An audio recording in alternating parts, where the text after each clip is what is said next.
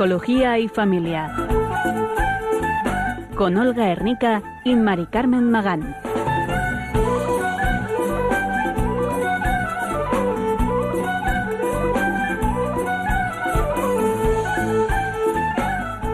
Buenas tardes, queridos oyentes de Radio María. Bienvenidos al programa Psicología y Familia realizado con la colaboración de alumnos y antiguos alumnos del Instituto Pontificio Juan Pablo II para Estudios del Matrimonio y la Familia. Durante la hora que tenemos en esta tarde les acompañaremos Olga Ernica. Buenas tardes, Olga. Buenas tardes. Y quien les habla, Mari Carmen Magán. En esta tarde vamos a profundizar en, en una de las etapas de la vida. Nos vamos a centrar en el adulto, en la psicología del adulto, en la vivencia de su vocación, de su llamada, para qué está hecho, en los anhelos y en los deseos del corazón. Deseos y anhelos que están en toda persona desde el principio, pero bueno, que en la etapa del adulto, pues a lo mejor se hacen, se manifiestan de una forma más clara. Cuando hablamos de las etapas evolutivas del desarrollo, no podemos establecer una distinción clara entre una y otra etapa a una edad determinada. Y eso mismo nos sucede con las etapas de la vida pues con la niñez, la juventud, la edad adulta.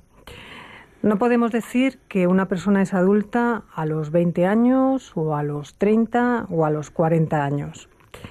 En esta tarde, como hemos dicho, vamos a centrarnos en la etapa de la edad adulta y vamos a hablar de las características y de esas crisis que van asociadas a, esta etapa. Para ello, pues hemos tomado de referencia el libro de Romano Guardini que se titula Las etapas de la vida. Cada etapa de la vida aparece como una posibilidad de realizar de un modo concreto el sentido de nuestra existencia. La verdad de cada persona consiste en buscar el bien y el valor en toda circunstancia y en toda situación, es decir, en cada una de las etapas de su vida, cada momento que vive. El ser humano siempre es el mismo, aunque no lo mismo, en todos los momentos de su vida. Es el mismo en el sentido de que de, alguien que se halla realizando su vocación y su misión. Cada etapa en la que se encuentra la persona va a tener una serie de valores propios. Y el valor de la etapa no está en función de compararlo con otras etapas, sino eh, en ella misma, eh, desde la meta que está llamada la vida humana a conseguir en esa etapa. Entonces, en cualquier momento un ser humano puede preguntarse. ¿Tiene sentido mi vida? ¿Por qué existo? ¿Por qué existe algo y no más bien la nada? ¿Puedes tener sentido una vida que conduce a la muerte? Lo importante en la vida es aceptar el propio ser, con sus condiciones y en todo su alcance. Hay que aceptar la propia vida como un don que se nos otorga en el origen y como un obsequio que debemos hacer al final a quien nos la dio. El valor de la existencia humana radica en su capacidad de crear vínculos, establecer relaciones de amistad, ámbitos de convivencia. De esta forma, el hombre se desarrolla personalmente, y este desarrollo debe realizarse en todas las etapas de la vida. Se camina no solo para llegar, sino también para vivir el caminar. El hombre es un ser de encuentro, un ser que se despliega abriéndose a otros seres y creando con ellos campos de juego, relaciones de encuentro. Cada etapa de la vida es diferente e independiente de las otras, tiene sentido en sí misma, pero debe servir de preparación para la siguiente, ya que en definitiva se trata de un mismo ser humano que sigue un camino de desarrollo. Todas las fases de la vida representan algo nuevo. Y empezamos a comentar, por ejemplo, la fase de la juventud. ¿Por qué se caracteriza esta, fase? Bueno, pues, pues el periodo de la juventud es el periodo del idealismo natural, que sobreestima la fuerza de las ideas y de las actitudes interiores. En esta, en esta etapa de la vida, en esta fase, el joven puede empeñarse en proyectos que más tarde nunca se atrevería a emprender. Y todos somos conscientes de cuando hemos pasado por esa etapa de la juventud, verlo con distancia y decir cómo me atrevería yo a haber hecho eso en un momento determinado, ¿no? Ahora mismo con esta edad quizás no sería capaz de hacerlo, pero bueno, en la etapa de la juventud es la etapa del idealismo, en la que pensamos que todo podemos ah, tirar para adelante con ello. Eh, en el paso de una etapa de vida a otra siempre se producen etapas de crisis, momentos de crisis. La persona no pasa sin más de una fase a otra, sino que ese paso implica siempre una separación que puede llegar a ser difícil. Puede requerir un periodo de tiempo más o menos largo, un periodo de adaptación, puede tener lugar con cierta violencia o con una relativa calma y puede saltarse con un éxito o con un fracaso. Pero también hemos comentado en algún programa que todas las crisis pueden servir de lanzadera para crecer, no para quedarnos en lo que hicimos o en lo que la etapa anterior, sino como un paso adelante, un impulso hacia, hacia adelante. Y si nos centramos en la fase que vamos a ver en el programa de hoy, el fracaso puede consistir tanto en que la fase que debería haber llegado a su término, es decir, la juventud, se prolonga en el tiempo, como en que esa fase de juventud se vea desplazada y violentada por la que vendrá más tarde, la fase de la mayoría de edad. la juventud puede ocurrir que se alargue, como está ocurriendo hoy en día, o que se vea cortada por algún acontecimiento y bruscamente tenemos que hacernos mayores. En ese momento es cuando empezamos a tomar conciencia de la realidad. El joven experimenta la complejidad de las cosas y tiene que empezar a aceptar los compromisos. Experimenta que la realidad de la vida social, política, económica, que él quiere modificar, apoyado en lo incondicionado de la idea y en la pureza de la actitud interior, es mucho más resistente de lo que él pensaba. A veces esos ideales se nos vienen abajo, se nos resquebrajan. Y el egoísmo, el desinterés son fuertes. El hecho de que sepa que algo es lo correcto no implica que lo haga. Uno lo puede ver, pero no tiene fuerzas u otras, otros impedimentos hacen que no tire para adelante. Liberarse de un defecto, superar una debilidad, adquirir una virtud, son todas ellas cosas difíciles. La persona en esta etapa va a descubrir que la paciencia, que es aquella fuerza que es la condición previa de toda auténtica realización, pero hoy en día desarrollar la paciencia eh, vemos que es una gran dificultad, ya que estamos en un mundo de la inmediatez. Todo es rápido, todo es inmediato, son respuestas al segundo. Los niños, los jóvenes están acostumbrándose a tener todo en el acto, con lo cual la paciencia pues es algo que les está costando educarse.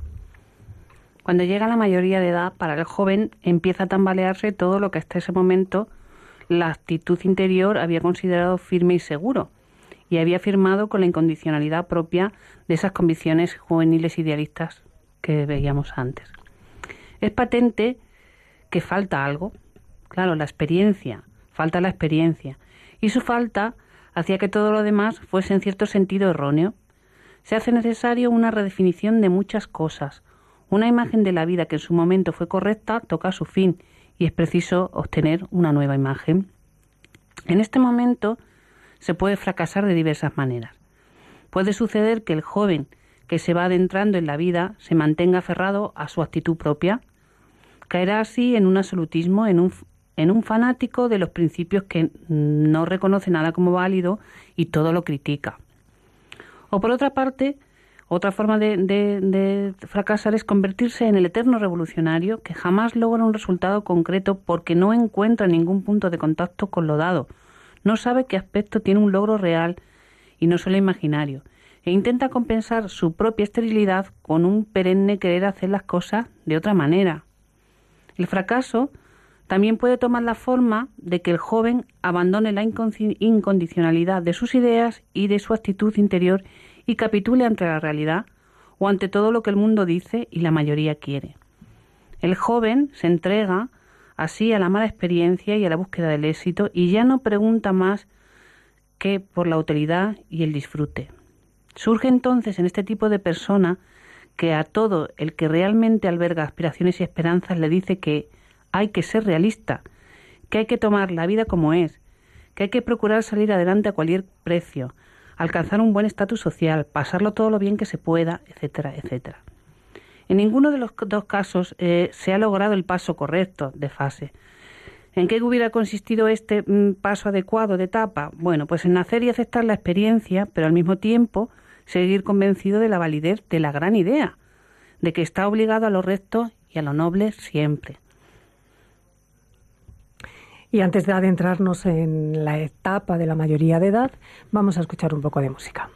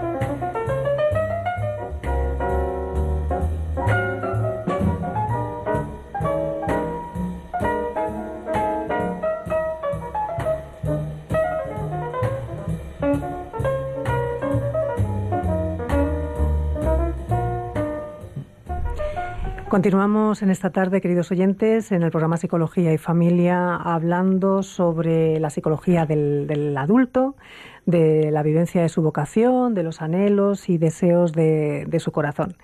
Habíamos hecho una pequeña introducción, pues bueno, indicando en primer lugar que no existe una edad en la que se determine el paso de una etapa a otra, que todas las etapas, pues siempre el paso de una a otra supone una crisis eh, que esa crisis no tiene que invalidarnos, sino dar un impulso para seguir adelante.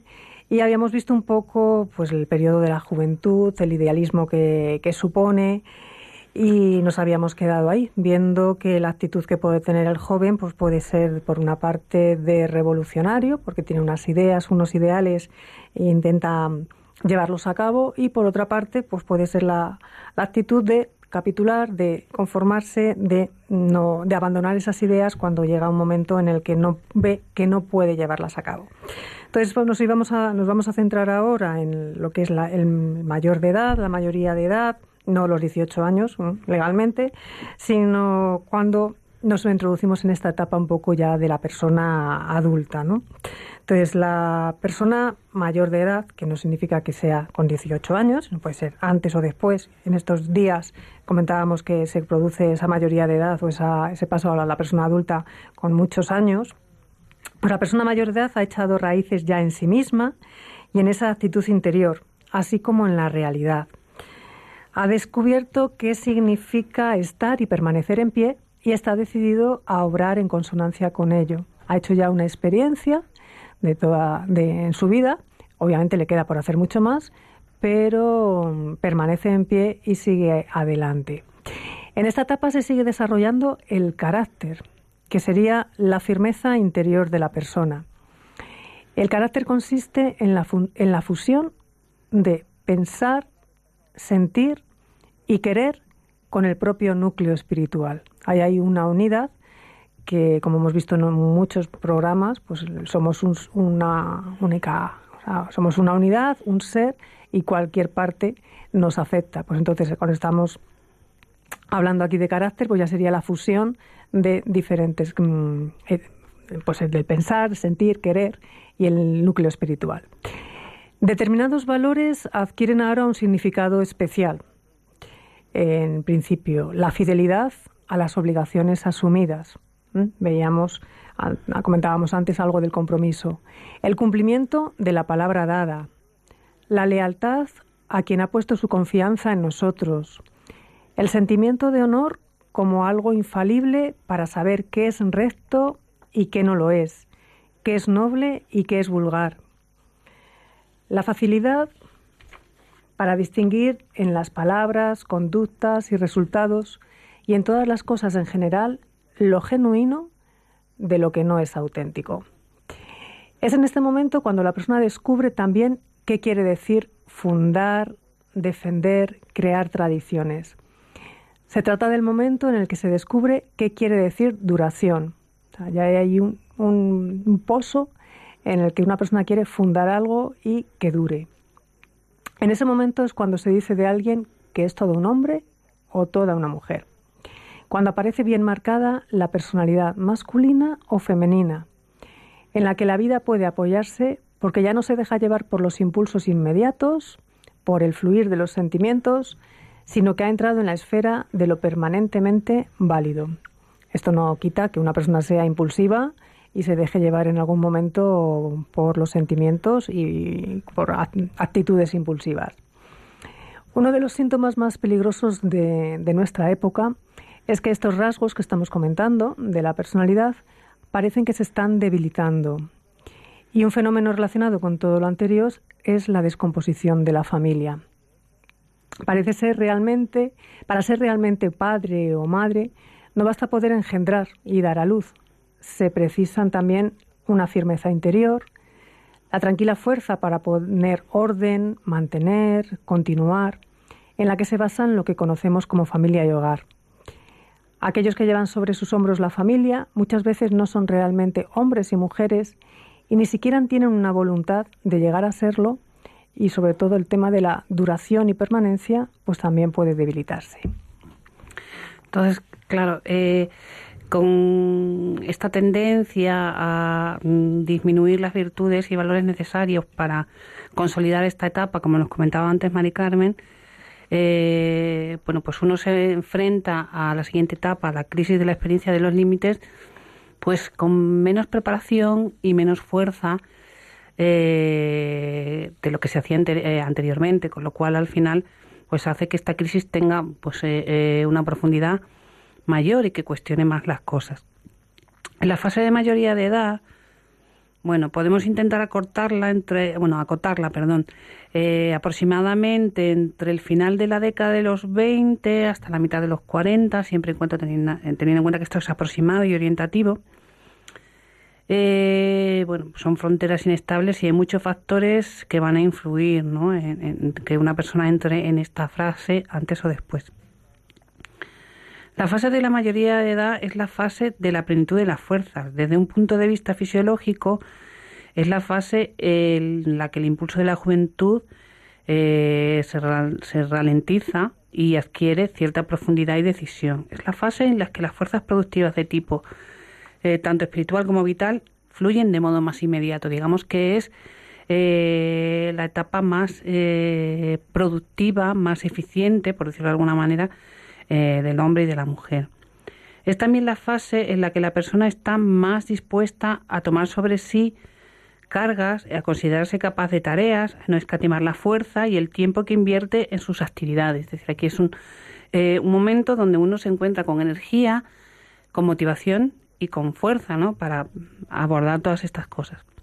Pero justo eh, en esta fase también, hacia el final de esta fase, empieza un momento de crisis, que es una sensación cada vez más clara de los límites de las propias fuerzas. Es decir, pasamos de, un, de una etapa, de una situación donde nos comemos el mundo, donde por fin damos rienda suelta a todo lo que somos y podemos, mm, hasta que poco a poco empezamos a darnos cuenta de que mm, ya no somos los que éramos antes, ni afrontamos la vida de la misma manera que la afrontábamos antes empezamos a experimentar que existe un demasiado eh, trabajo, demasiada lucha, demasiada responsabilidad, como que empieza todo a pesarnos un poco más de lo habitual. El trabajo se acumula, las exigencias se van haciendo cada vez más grandes, detrás de cada de una de ellas aparecen otras nuevas, eh, detrás de, de, de, una exigencia, cuando terminamos con esta aparece otra. Entonces, claro, Mantener un hogar, velar por el bien de la familia, ejercer una profesión, dirigir una empresa, desempeñar funciones públicas, etcétera, etcétera. Las grandes tensiones y dificultades y resistencias eh, se van a hacer presentes eh, en esta etapa. Y para mantener unido eh, el todo se precisa, por tanto, un esfuerzo simplemente, perdón, siempre renovado, prudencia, atenta vigilancia, busca desinteresada del equilibrio, renuncia, etcétera. Entonces, como podemos observar por lo que llevamos hasta ahora, si en la fase anterior eh, no hemos sido capaces de consolidar esos valores de, entrega, eh, de adquirir responsabilidades, todo lo que podemos entender tradicionalmente como madurez afectiva, pues si eh, pasamos a esta etapa sin eso, todo esto que acabo de mencionar, lógicamente va a ser más difícil y más duro esta realidad de estos límites van llegando, o sea, vamos tomando conciencia poco a poco de ellos. Y mientras, bueno, al principio notábamos una sensación de poseer reserva, fuerza, iniciativa, tal. La sensación que ahora se va imponiendo poco a poco es la de límites, la de que ya no podemos de la misma manera que podíamos antes, ¿no? Ni tenemos la misma energía, ni el mismo entusiasmo, ni la misma fuerza para hacer las cosas. La experiencia del cansancio empieza a llamar a nuestra puerta y empezamos a notar que ya es demasiado, que necesitamos descansar, eh, bueno, que estamos empezando a tirar de reservas y ya nuestro cuerpo pues empieza a quejarse ¿no? y a pasar factura. Es un momento también donde vemos que las ilusiones pues van aterrizando y van pasando. Poco a poco se va sabiendo la verdad que quiere decir trabajar y luchar. O sea, mm, bueno, eh, es lo que tradicionalmente, coloquialmente conocemos como saber lo que es la vida, ¿no? Saber. Se sabe cómo se comportan las personas, cómo surgen los conflictos, cómo se da comienzo a una obra, cómo se desarrolla, cómo se termina, por qué cauces discurre una relación personal, cómo aparece y cómo pasa una alegría, es decir, vamos teniendo y consolidando lo que se llama una experiencia de la vida. Se pierde el atractivo del encuentro fresco, de las nuevas empresas. La asistencia adquiere el carácter de, bueno, pues eh, de lo ya sabido, ¿no? De, pues, fruto de la experiencia, de estar de vuelta. Eh, tiene la sensación de que ya no hay nada nuevo, que lo que empiezan es a repetirse ciclos y esta sensación no es correcta porque realmente exactamente igual nada se repite de la misma manera. Lo que pasa es que la rutina eh, al final pues se hace sentir en nuestros pensamientos y en nuestras actividades cotidianas. Y llegados a este punto, pues vamos a dar paso a nuestros oyentes, vamos a animarles a que intervengan en el, en el programa. Facilitamos el, el teléfono, que es el 91 005 94 19. Repetimos, 91 005 94 19. Y mientras se animan a comunicar con nosotros, pues escuchamos un poco de música.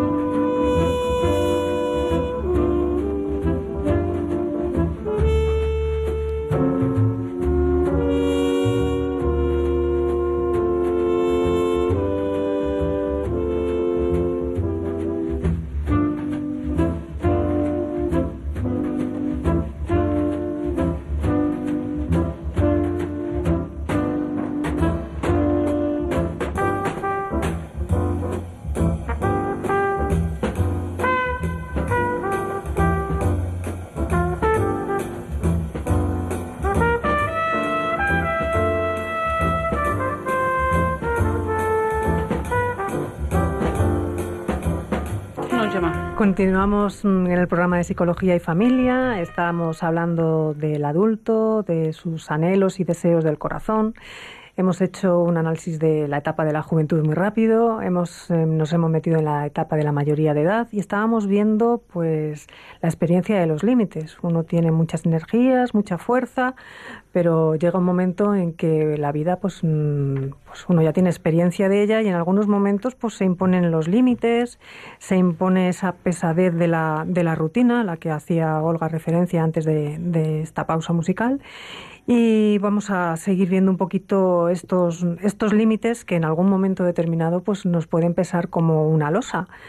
Pero a mí sí que me gustaría que al final del programa la, la idea que quedara es que la etapa de la vida adulta no es una etapa de losas y de límites, sino que que uno aprende de cada una de las de las etapas como comentábamos siempre para seguir adelante y para y para lanzarse hacia adelante y sobre todo el tema de la rutina la rutina la hacemos en la medida en que nosotros queremos vivir la rutina como, como tal, porque ningún día, ni ningún momento, ni nada, ningún espacio del tiempo es igual al anterior ni al día anterior. Entonces hablábamos pues esto de estos límites y vemos que lo mísero de la existencia se nos va revelando de una manera creciente. Eh, experimentamos además desengaños con personas en las que habíamos depositado todas nuestras esperanzas y confianza. Los hombres en general revelan una falta de sensibilidad, una indiferencia, incluso una cierta maldad con la que no contábamos y que no esperábamos. Eh, el hastío puede hacer su aparición, nos la produce la vida en su conjunto.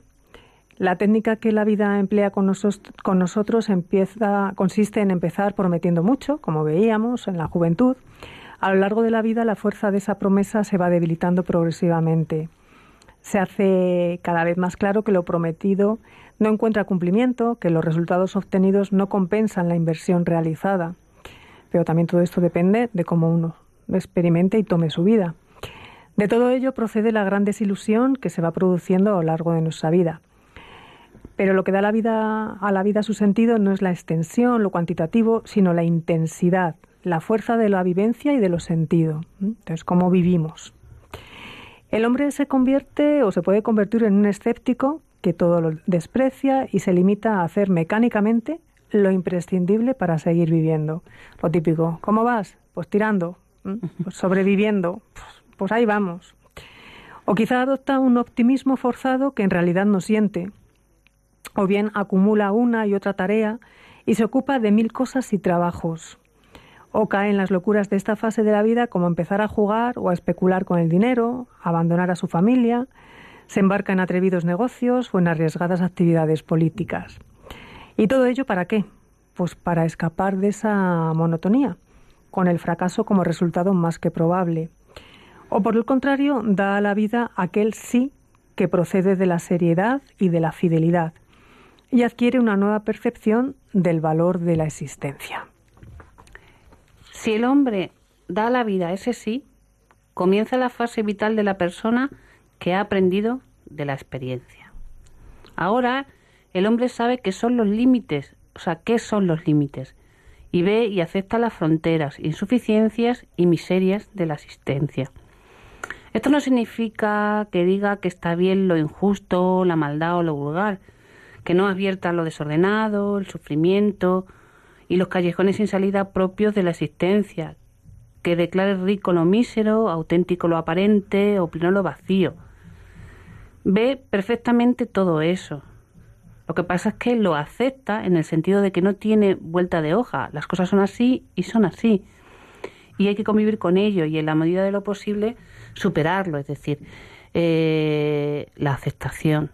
Aceptación de la realidad como algo que se nos impone y bueno, que hay que aceptar con paz y, vivirlo con serenidad y, hacer lo mejor que podamos en ese momento y no frustrarnos intentando cambiar lo que no hay manera de cambiar. Eh, una de eh, las líneas eh, teóricas que hay en psicología, bueno, teórico-práctico, es decir, una de las terapias con más éxito actualmente, precisamente, está basada en esta idea principal, es la terapia de aceptación y compromiso, ¿no? O sea, es la forma de guiar a la persona para que mm, acepte la realidad de su vida y se comprometa en su propia felicidad, que no, no, sea un sujeto a merced de lo que va y viene y sino que realmente aterrice, tome conciencia, acepte lo que puede cambiar y bueno, intente superar aquello que sí, que sí está en su mano. Eh, una persona que ha superado esta crisis y sigue adelante no deja de trabajar, va a proseguir fielmente su actividad en cumplimiento de las exigencias de familia, la profesión, la sociedad, frente a los cuales se siente obligado. Lo que pasa es que lógicamente no lo hará con la misma intensidad, eh, ni abarcará tanto como abarcaba en, fases anteriores. O sea, va a desempeñar sus tareas tan correctas y exactamente como antes, a pesar de todos los fracasos por los que haya pasado, porque el sentido del, deber va a seguir perviviendo dentro de esta persona. Eh, ¿Qué implica todo esto y, y, afrontar la vida así? Pues evidentemente mucho de disciplina y mucho de renuncia. Es decir, eh, ¿cuánto, ¿Cuántas veces hemos hablado en este programa de la importancia de la disciplina y de la tolerancia a la frustración y, la resistencia a la adversidad?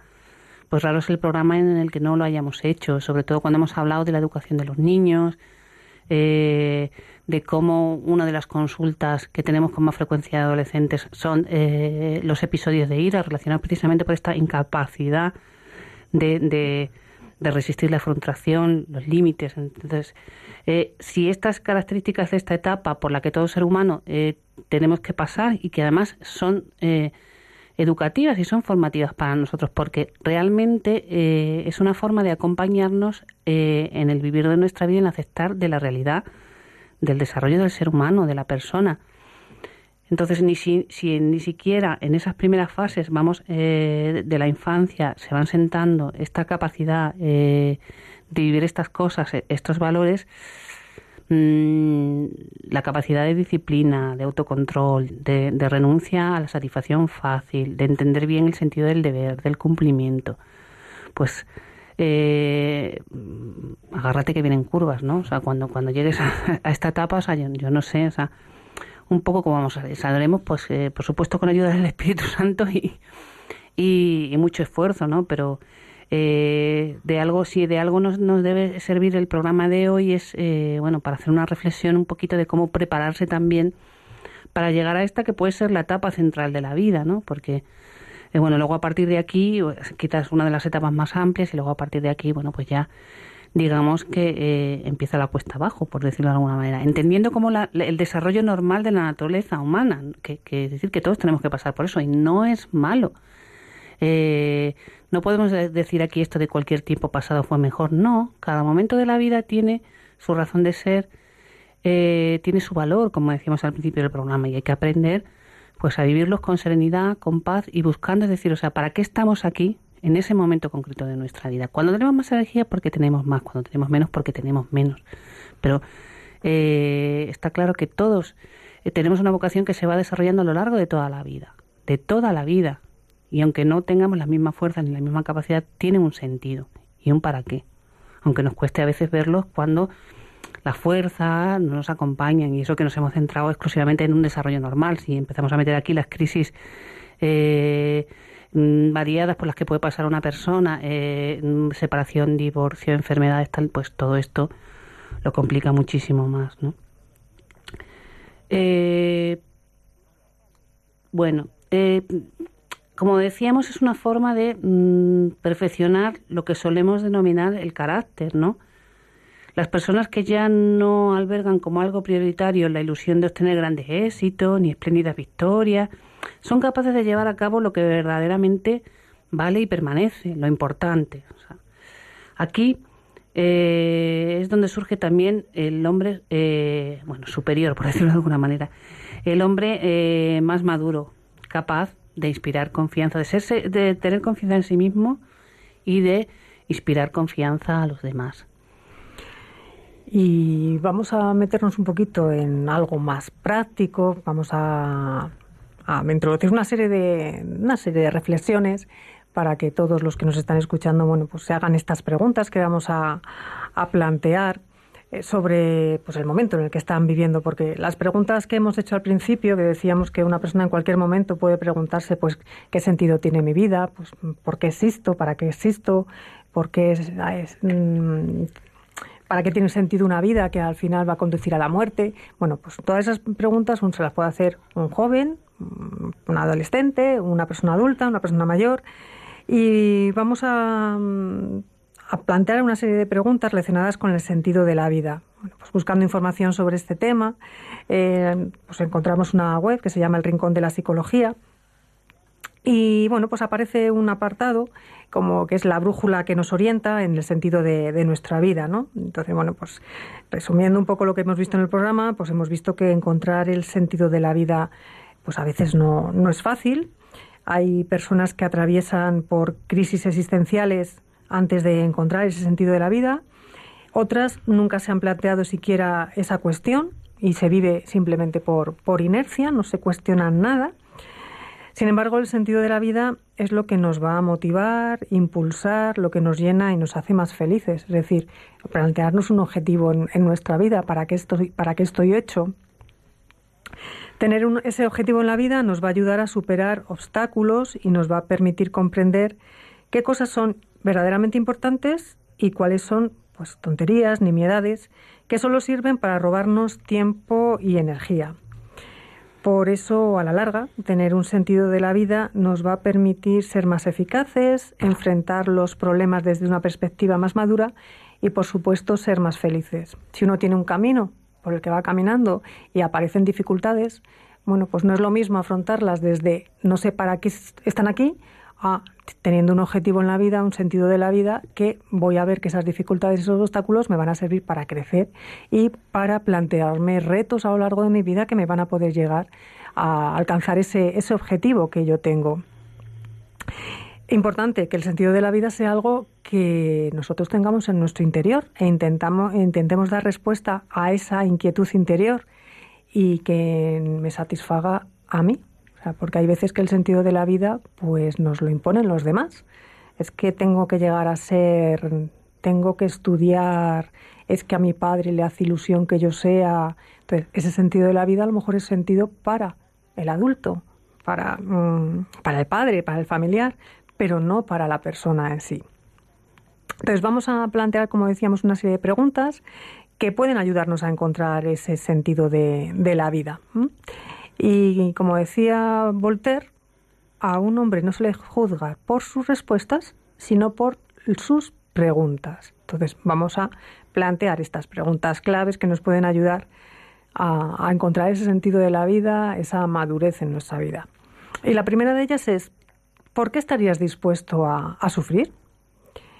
El primer paso no consiste en buscar las cosas que nos hacen felices o que, o que nos agraden, eso es demasiado fácil y puede ser pues, pues banal. En su lugar vamos a preguntarnos por qué cosas estarías dispuesto a sacrificarte. Esas son las cosas verdaderamente importantes de tu vida, por las que estarías dispuesto a dejarlo todo y por las que vale la pena luchar de verdad. Entonces, ¿por qué estarías dispuesto a sufrir? ¿Qué es lo que verdaderamente sacrificarías? Interesante pregunta y yo creo que no, no tenemos costumbre de preguntarnos estas cosas, ¿verdad, Mari Carmen? No. Eh, no, no estamos acostumbrados a preguntarnos nada, sino que más bien vivimos por inercia, como decíamos hace unos instantes, porque toca, porque me levanto, porque me suena el despertador y porque tengo que ir a trabajar y porque me tengo que ganar dinero, pero de ahí a hacernos preguntas más interiores, no. Mm. Y si la primera pregunta que, nos planteaba Mari Carmen eh, nos hace pensar la siguiente, madre mía, ¿cómo imaginas tu vida dentro de cinco años? Bueno, esta eh, pregunta tú se la haces a chavalitos más jóvenes, adolescentes y tal, y guay, tienen una capacidad de imaginación y te dicen dónde están viviendo, si tienen perros, bueno, eh, todo un fin de detalles, pero cuando lo hacemos a personas ya eh, que están más en esta etapa de la, de la vida adulta, que es de la que estamos hablando hoy, es increíble los silencios que se producen, ¿no? y un poco como uy, pues esto no estoy yo acostumbrada a, preguntármelo mucho. ¿Por qué? Porque a menudo estamos tan inmensos en nuestra rutina cotidiana que no nos damos cuenta de que necesitamos planificar un poquito, aunque sea mínimamente, nuestro futuro. Porque si no lo hacemos, los hábitos de hoy van a decidir nuestra vida de mañana. Por tanto, o sea, sugerimos, queridos oyentes, que hagan un esfuerzo de imaginación y piensen en cómo querrían que fuese su vida dentro de cinco o 10 años. Recréenlo todo con el más mínimo detalle y cuando terminen su sueño, cuando vuelvan de él, pregúntense si la vida que lleva hoy os va a conducir o es probable que eh, les conduzca directamente a ese ideal de vida o por el contrario, si seguimos así, nos vamos alejando cada vez más de ella. Recuerden, eh, si no sabemos dónde vamos, pues no llegaremos nunca, ¿no? Entonces eh, eh, es un, ejercicio para hacer con calma, respirando un poquito, en plan tranquilo. Otra pregunta que queremos plantear es, ¿qué harías si no tuvieras miedo? A lo mejor alguno nos ha planteado que tenga un miedo mm, muy evidente, pero hay veces que no damos pasos y es porque existe un miedo que nos paraliza. Y además de que el miedo nos paraliza, el miedo no es de Dios. Y nos obliga, este miedo mm, nos obliga a mantenernos en nuestra zona de confort, que tanto se llama ahora. Y que es decir, lo que yo conozco, estoy muy cómodo, aunque no me guste, pero estoy cómodo y no quiero arriesgar. Hay personas que pierden toda la vida por miedo. sin atreverse a dar jamás ese paso que hubieran podido marcar la diferencia. Por consiguiente, imaginaos qué haríais si no experimentarais algún miedo, algún temor y planificar pues tareas que permitan lograr poco a poco ese estado. Igual que Olga planteaba dentro de cinco años cómo te ves, pues ¿cómo me vería yo si no tuviera miedo a, si me atreviera a dar este paso? Y organicemos una serie de pasos pequeñitos, no hace falta que sean grandes, para ir avanzando y superando esos miedos. Otra gran pregunta es, ¿qué harías si estuvieras seguro de que no vas a fracasar? Bueno, ¿qué ocurre? Que el temor al fracaso y a la crítica eh, de los que nos rodean también nos inmoviliza muchas veces. Es decir, eh, cuando tenemos cierta inseguridad en algún aspecto o en un amplio, amplios aspectos de nuestra vida, bueno, pues eh, es tentador pensar, pues como no, lo, no voy a ser capaz, ni siquiera lo intento, no, no me muevo. A menudo podemos tener ideas buenísimas, pero nunca las vamos a llevar a la práctica porque nos convencemos a nosotros mismos de que no somos capaces, de que eso es una exageración, de que no tiene base, de que es una locura. Y luego vemos que otras personas lo han realizado y ha tenido éxito y nos sentimos como un poquito fracasados, ¿no? Eh, por ejemplo, ¿no? pues es muy típico pensar de estos eh, negocios así de nuevos emprendedores, innovadores, tal, que salen adelante y sorprenden, ¿no? Porque a lo mejor, pues, eh, no sé, pues antes de, de todo la avalancha de, de, temas a domicilio, ¿no? Pues la primera persona que se le ocurrió lo, de llevar comida a domicilio o la de hacer recados eh, de todo tipo, de, bueno, mm, tanto desde la tintorería como arreglar papeles, tal, tal, tal, que te lo hacen también a domicilio. Mm, seguro que muchas personas, yo lo, cuento en mi, porque mi entorno lo he vivido, eh, se les ha ocurrido en un momento dado como medio broma, medio en serio, oye, esto sería un buen negocio, y luego, pero vamos, pensando que jamás se han atrevido a dar el paso, pero luego te encuentras que hay gente que las da, o sea, ¿cuántos negocios ahora eh, que funcionan bien y que dan un, servicio importante a la sociedad? En un primer momento eh, podían parecer cosas impensables, ¿no?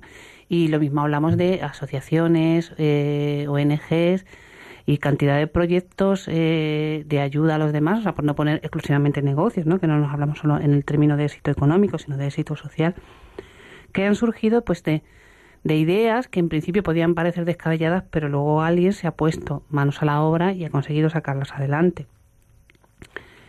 Eh, si quieren darle un nuevo sentido a su vida, es importante que quiten mm, de la ecuación las variables eh, la variable fracaso. Es decir, eh, no podemos empezar ningún proyecto eh, con, esa palabra grabada a fuego en, nuestra mente. ¿no? De ahí el ejercicio es, ¿qué haría? O sea, realmente, si por mí fuera, si yo no tuviera miedo a meter la pata, ¿qué es lo que haría? Y, otra pregunta, que esta tampoco es fácil de responder. ¿Cuáles serían tus tres mayores talentos? Cuando hacemos esta pregunta, la gente siempre eh, tarda en responder. ¿Por qué? Porque siempre nos fijamos en todo aquello que no somos capaces, que se nos da mal, lo que no, para lo que no valemos. Pero definirnos positivamente, ver nuestros valores, ver nuestros talentos, eso sí que es más, más complicado. Entonces, descubre cuáles son al menos tres talentos que tienes y aprende a explotarlos para que puedas vivir de ellos. Y quitemos ese miedo, Mm, que hablábamos antes. No basta con que te apasione una cosa, también debes demostrar que puedes llevarla a cabo y organizar un plan para lograrlo. Entonces, mira a ver si dentro de ese plan y esos ideales que tienes, tienes talentos para poder desarrollarlo. Bueno, eh, tenemos hasta ahora mm, cuatro grandes preguntas. Eh, ¿Por qué estarías dispuesta a sufrir? ¿Cómo imaginas tu vida dentro de cinco años? ¿Qué harías si no tuvieses miedo? ¿Qué estarías dispuesto, estarías seguro de, perdón, qué harías si estuvieras seguro de que no vas a fracasar? ¿Y cuáles son tus tres mayores talentos? Escuchemos un poquito de música y luego continuamos con otras preguntas.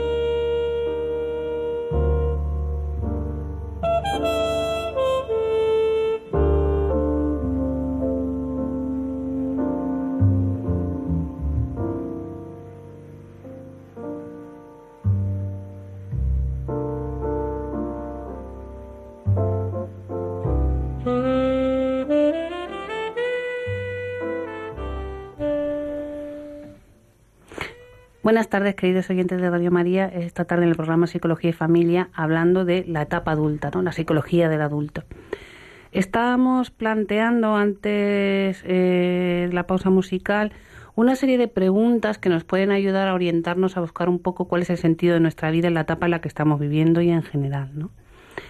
Eh, la siguiente pregunta, o sea, continuamos eh, ya para cerrar el programa con cuatro preguntas que nos quedan. Eh, sería, ¿qué trabajo estarías dispuesto a hacer incluso gratis?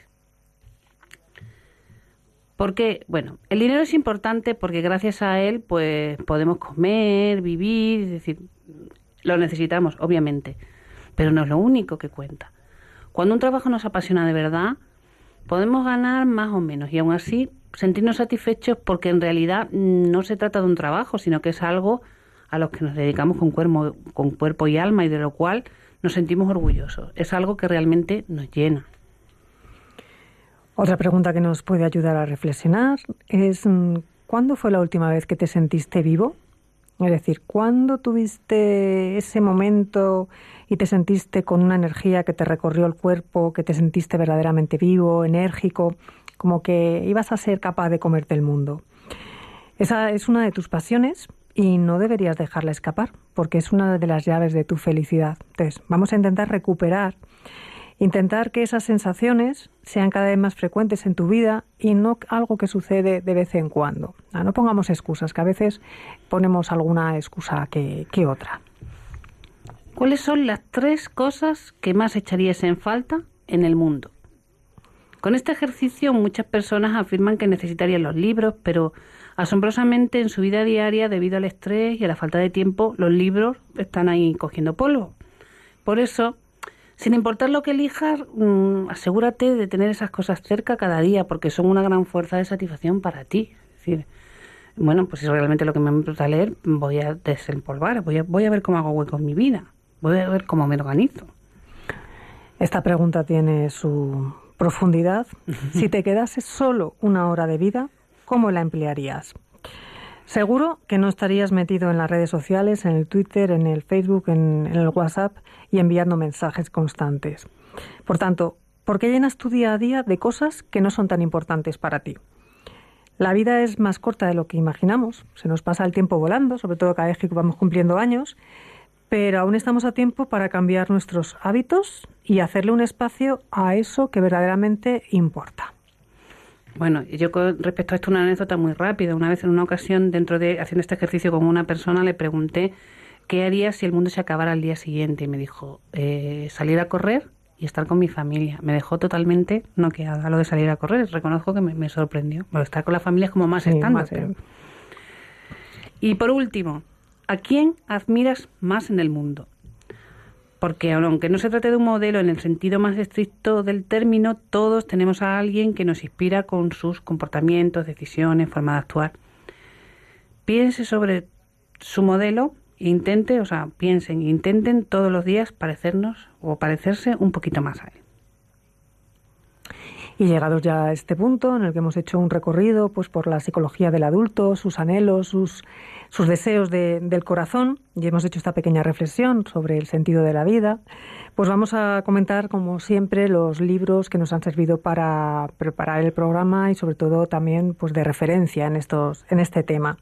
El primero que ya hemos mencionado al principio del programa es el libro Las etapas de la vida de Romano Guardini. Eh, luego tenemos Vivir con sentido de José Pedro Manglano. Y por último, el guion de vida de José Luis Martorell. Y la web a la que hacíamos alusión antes, de donde hemos sacado las preguntas, que es bastante entretenida para guiarnos en una reflexión sobre estos temas, eh, El Rincón de la Psicología, el sentido de la vida, la brújula que nos orienta. Y sin más, pues eh, esperamos que este programa les haya servido de utilidad, les, les dejemos pensando y agradeciendo su atención. Mm, pues un placer, como siempre, estar con ustedes todos los martes. Nos despedimos. Se despide Mari Carmen Magán. Y Olga Arnica. Muy buenas tardes. Buenas tardes.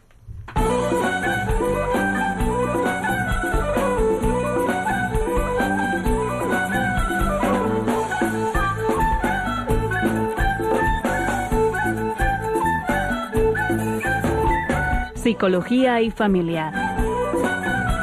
Con Olga Hernica y Mari Carmen Magán.